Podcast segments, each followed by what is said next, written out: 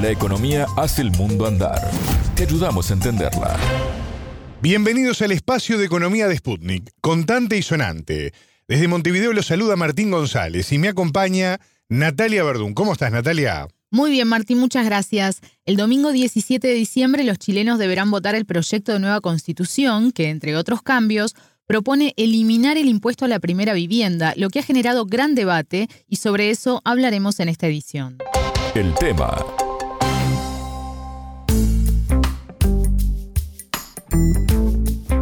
El inmueble destinado a la vivienda principal del propietario, sea que la habite solo o con su familia, en su caso, estará exento de toda contribución e impuesto territorial.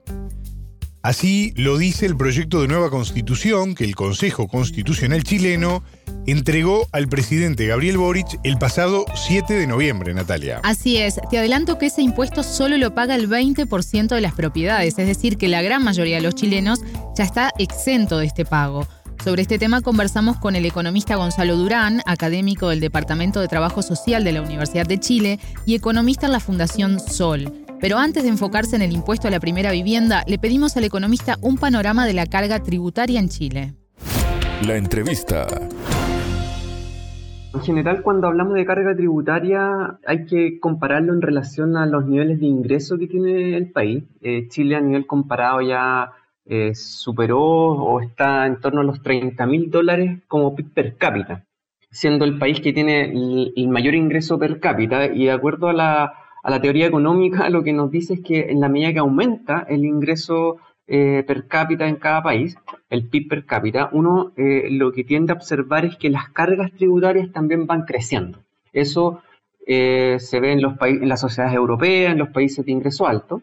Y cuando uno revisa ese caso con Chile, en realidad se ve que ha aumentado, pero muy marginalmente. La carga tributaria está en torno al 23%, incluso hace pocos años era 20%, lo cual era casi lo mismo que teníamos en los años 90. Entonces no se cumple con esa situación de que en la medida que aumentan los ingresos, aumenta la carga tributaria. Y a nivel latinoamericano, efectivamente vemos que Chile es uno de los países que también presenta cargas tributarias eh, por debajo eh, de otros países eh, de la región que tienen ingresos también más altos, como podría ser el caso de Uruguay. Este impuesto lo deben pagar las viviendas que tienen un avalúo fiscal mayor a 50 mil dólares y como decíamos más arriba, la mayoría de las propiedades no lo paga, es decir, que la exención beneficiaría a los sectores de mayores ingresos. Un punto fundamental de las contribuciones es que lo recaudado va para el Fondo Común Municipal. En la actualidad significa un ingreso de alrededor de mil millones de dólares por contribuciones. Se paga todos los años, eh, todos los trimestres, y afecta a ciertas viviendas, a las viviendas que tienen un monto de avalúo fiscal, que es un, un avalúo que pone el Estado, que en general es muy, eh, muy inferior a lo que es el avalúo comercial, y ese avalúo fiscal lo pone el Estado y a partir de, un cierto umbral se pagan estas contribuciones. Para que lo pongamos en dólares, estamos hablando de eh, las viviendas que tienen que un avalúo fiscal sobre los 50 mil dólares, más o menos empiezan a pagar contribuciones. ¿Y qué es lo que sucede en el caso chileno cuando uno observa los datos? Es que eh, solamente el 20% de las propiedades están pagando esas contribuciones.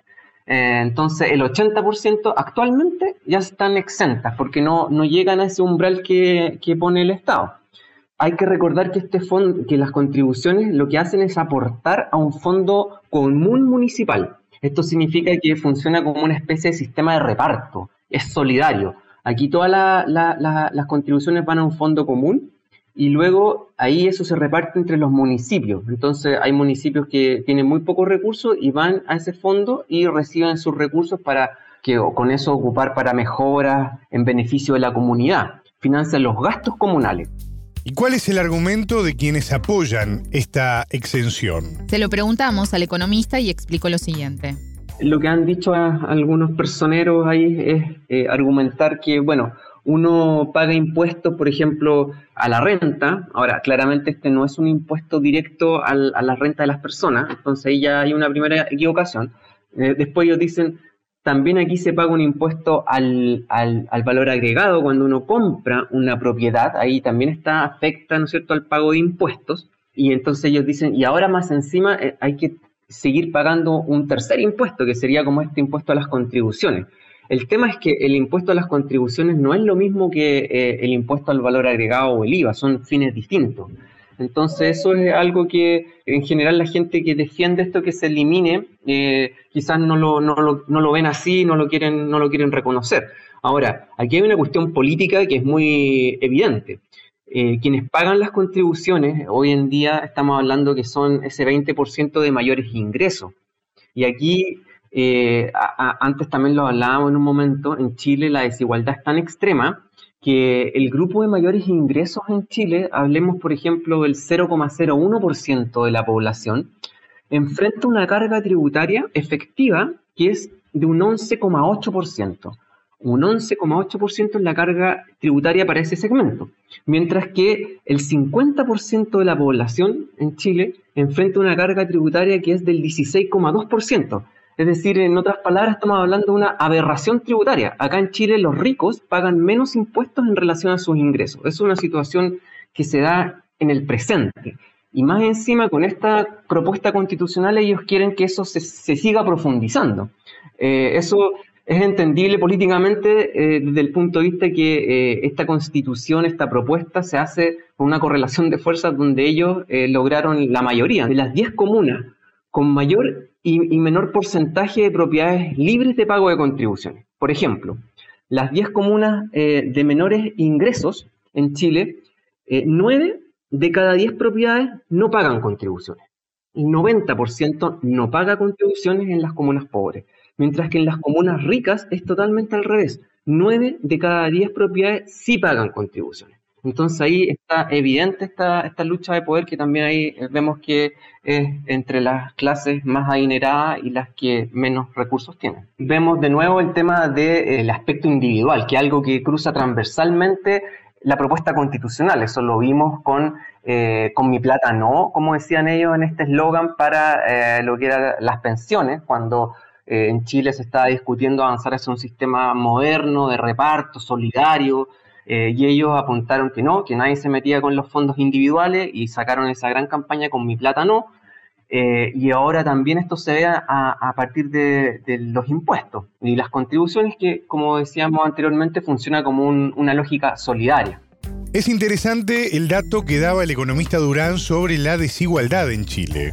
El grupo de mayores ingresos es el 0,01% de la población enfrenta una carga tributaria de 11,8%, mientras que la mitad de la población enfrenta una carga tributaria del 16,2%. Así es, los ricos pagan menos impuestos en relación a sus ingresos, decía Durán. ¿Cómo se financiarían las comunas sin el Fondo Común Municipal? ¿Está previsto esto en la nueva constitución, Natalia? El texto no hace referencia a cómo complementar esa pérdida. De hecho, para Durán, esta exención no debería formar parte de la nueva constitución, sino que debería discutirse en el marco de una reforma tributaria. Para que nos hagamos una idea, estamos hablando de que por concepto de contribuciones, se recauda casi mil millones de, dólares y ese recurso en el fondo dejarían de estar presentes en este fondo común municipal y lo más probable es que eh, a partir de ese nuevo escenario sea el impuesto al valor agregado, este impuesto indirecto, quien finalmente tenga que asumir esa carga. Y eso eh, en términos eh, de sociedad es muy complejo, porque en Chile ya vemos que la estructura tributaria hace que la mayor cantidad de la recaudación que se obtiene en el año venga a partir del impuesto al valor agregado, casi el 50%, entre 45 y 50%. Eh, y eso es propio de las naciones o de los países en subdesarrollo. Uno debería esperar que avancemos hacia una estructura que esté totalmente y, eh, esté, invertida, donde la mayor parte de la recaudación venga de los impuestos directos. Eh, o, y en este caso el impuesto territorial también era un impuesto que eh, eh, eh, viene a, potenciar esa, esa situación de los que más tienen, más pagan. Entonces, lamentablemente vamos a retroceder en lugar de avanzar en términos de justicia tributaria y de progresividad. Hasta acá la entrevista con el economista chileno Gonzalo Durán, académico del Departamento de Trabajo Social de la Universidad de Chile y economista en la Fundación Sol. Muchas gracias, Natalia. De nada, las órdenes. Contante y sonante desde Montevideo.